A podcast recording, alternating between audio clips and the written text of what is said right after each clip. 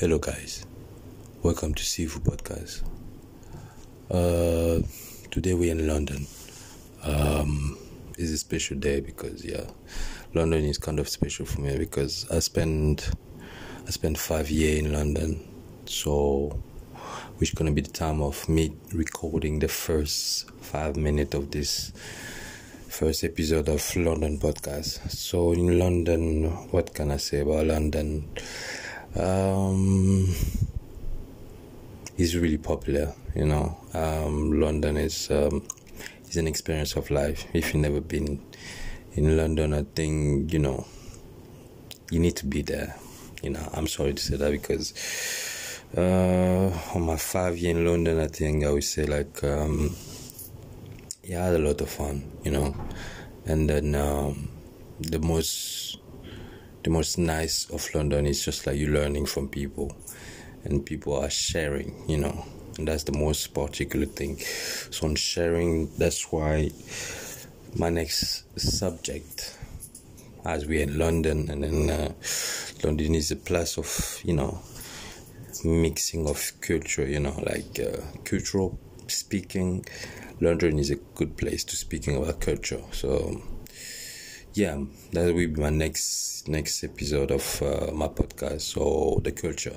So on that, um, I have many things to say about the culture because yeah, uh, people, um, we are many of us, you know, there's many of us, let's say, and then um, we all bring something special in this planet, and uh, that's why make us, you know, that's why make, like we said, like, that's why I make certain city popular because yeah, it's a place where you know there is a mix mix of you know, it's a mixity of, uh, I mean it's about a mix of everything like a culture like uh, people like uh, you know merchandising you know anything you can find. And then yeah in london yeah I, I discovered many things like you don't know a month of the thing you can discover in london you know. And um, yeah it's uh it's a place where it's, it's a special place for me because yeah i grew up you know. And I, I mean no, I'm I'm not gonna say that I grew up, but basically, you know, I I elevate my, you know, my uh, knowledge in London because you know there's a place, is a place where you learn how to struggle. You know, I don't know if anybody learned that before, but yeah, I think in London you you learn how to process a struggle.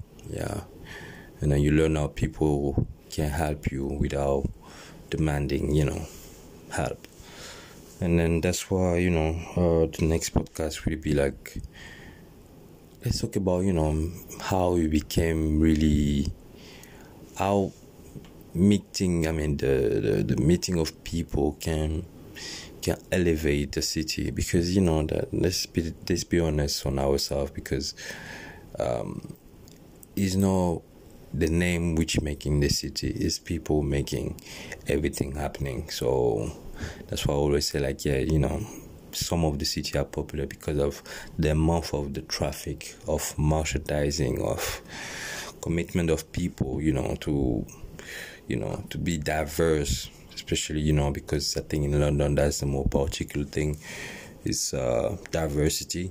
And um, yeah, I found it really, really really really impressive the way people really gathering together and then trying to share the minimum or the maximum knowledge they can have each other. And then which i found it really really powerful because you know on the mouth of the the process we're going through you know and i think you know that's the most uh um, respectful things we can do to each other, like sharing, you know, our experience daily day, and then trying to, you know, to learn about other people. Because I think, yeah, life is a is not a selfish thing, you know, and then uh, everybody bringing something, as I said in the beginning, and you know, we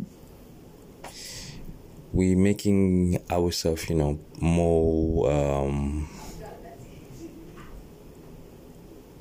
more powerful. So yeah, that will be my next one.